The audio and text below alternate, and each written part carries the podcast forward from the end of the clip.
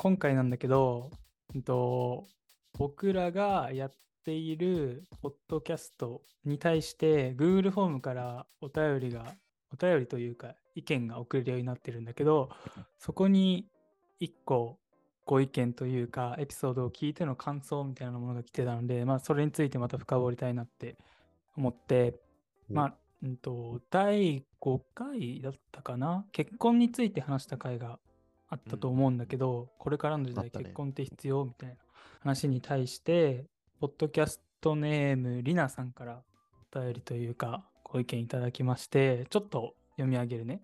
ありがとうございます。えーっと、ありがとうございます。えーっと、看護師として病棟勤務をしていた経験をもとに話すと、婚姻関係が成立していない彼氏、彼女、内縁の妻、夫はキーパーソンになることが難しいと。でキーパーソンっていうのは、患者本人が意思決定できない場合の最終的な治療方針などを全て決める人。これになるのが難しいと。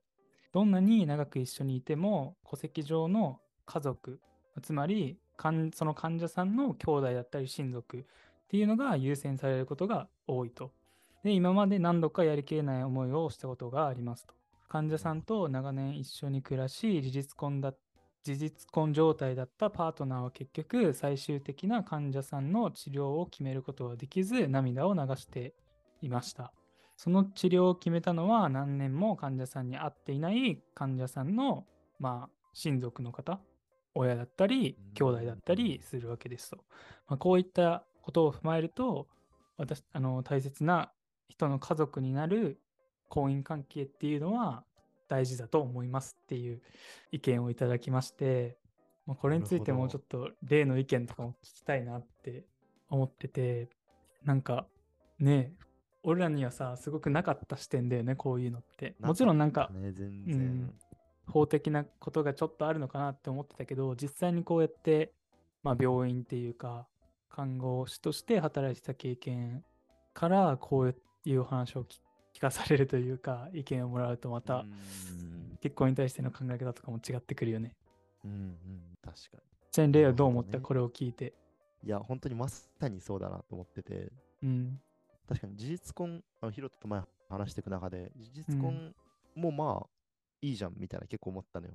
うん、まあ、本当に今までの婚姻関係の悪いところを、まあ、限りなく減らして、いいところだけうん取れるかなっていう発想に陥りそうになってたのよ、前は。で、うん。婚姻届を出す、普通に従来型の結婚っていうのに、うん。まあ、特別積極的な意義を見出すことって、あんまりあの回ではしてないかなと思うんだよ。確かにね、なんか、まあ結婚もありじゃねみたいな感じうんだったかもねだ。消極的だというか。うん。そうそうそう、比較的。でもさ、この話聞くと結構さ、その、むしろ積極的な方にちょっと寄りそうになってさ、うん。その、ヒロトが前の回でも多分言ってたと思うんだけど、その、個人の自己決定とかに口を出せるのは、婚姻っていう契約があってこその。結婚の方だよねっての言ってて、うんこれとかまさにその最たる例というかさ、っそうね。うん。ていうのはすごく感じたから、うん。なんか、その面で、確かに、いわばそういうのがない、なんつうんだろう、めんどくさいしがらみが全部ないのは確かに事実婚の方はあるけど、うん。その一方でこういうそういう個人の意思決定に口を出せなくなっちゃうっていうのもまた事実婚なのかと思うと。そうね。これはさ、日う本ん。の話だと思うしさ、日本うんはまだそういう法整備がさ、まあ、されていないわけじゃん。うん現状としてね。これがさ、もしさ、別に事実婚っていうのが割とこう認められるようになってきて、社会にね、受け入れられるようになってきた。として、こういう決定ができるようになったとしたら、またなんかその結婚の価値っていうのはむしろ下がっちゃったりするのかな。うん、あ、それは確かに察するかもしんないね。え、でもどうなんだろう？実際そこって事実婚で認められることって、ヒロト的にありそう？あの、ある気がする？どうなんだろうね。事実婚なんか。でその個人の意思決定にどうなんだろう。それを証明するものがなかったりするとね、うん。無理でね、病院側も。そうううん。そうそこまで行くとさ、もう普通のいわば契約関係にない人がさ、個人の他人の意思決定に口を出せるようになってしまうって、ちょっと怖くもあるけどね。確かにね。事実婚がどこのさ、その、うん。なんていうの、この結婚していないと結婚しているの間としてさ、一個またさ、確立されたら違うのかなって思うけどね。その今はさ、事実婚はさ、まだやっぱ他人の方に寄ってるじゃん。法っていうでかい壁があるから。でもそれがさ、また第三のなんか関係みたいなうん。ものとして社会に認められるというか何か証明書みたいなものがね、法的にはまではいかないけど、何か証明してくれるものがあって、まあ、そういう人だったらまだそのキーパーソンになれますよってうん。いうのだったら、なんかありじゃないかなってうん。思うけど、そっか、なんか中途半端だね、そうなると事実婚って。そうだよね。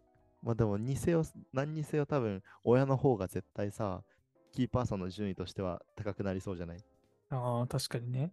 てなると、そこって確かにちょっとさ、その本人のことをよく知ってて、本人の意思決定をよく分かってる人が、キーパーソンになれない状況ってのは依然変わらなさそうだよね。確かに。事実婚のままだと。ってことはやっ親ぱ結がいる限り。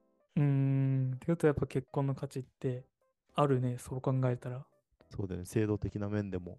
うん、なるほど、それなるほどは本当。に多分まとめると他人の意思決定、まあ、そのいわば本当は他人であるはずの人にうんうん自分ではない人にの意思決定に関与、積極的に関与できてしまうっていうのが、良くも悪くもそのけ制度、契約関係を伴う結婚のいい点っていうことなのかな。うんそこはうん、この先もしばらく変わらなさそうだね。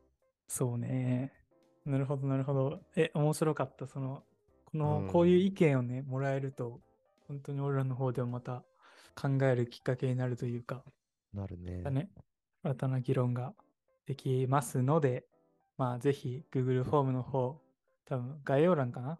に用意しているので、うんうそれの方からご意見とか、ご要望とか、まあ、こんなこと話してみたいなテーマも送っていただけると嬉しいなっていうふうに思います。ということおで、願いします。今回のエピソードはこんな感じで終わりにしたいと思います。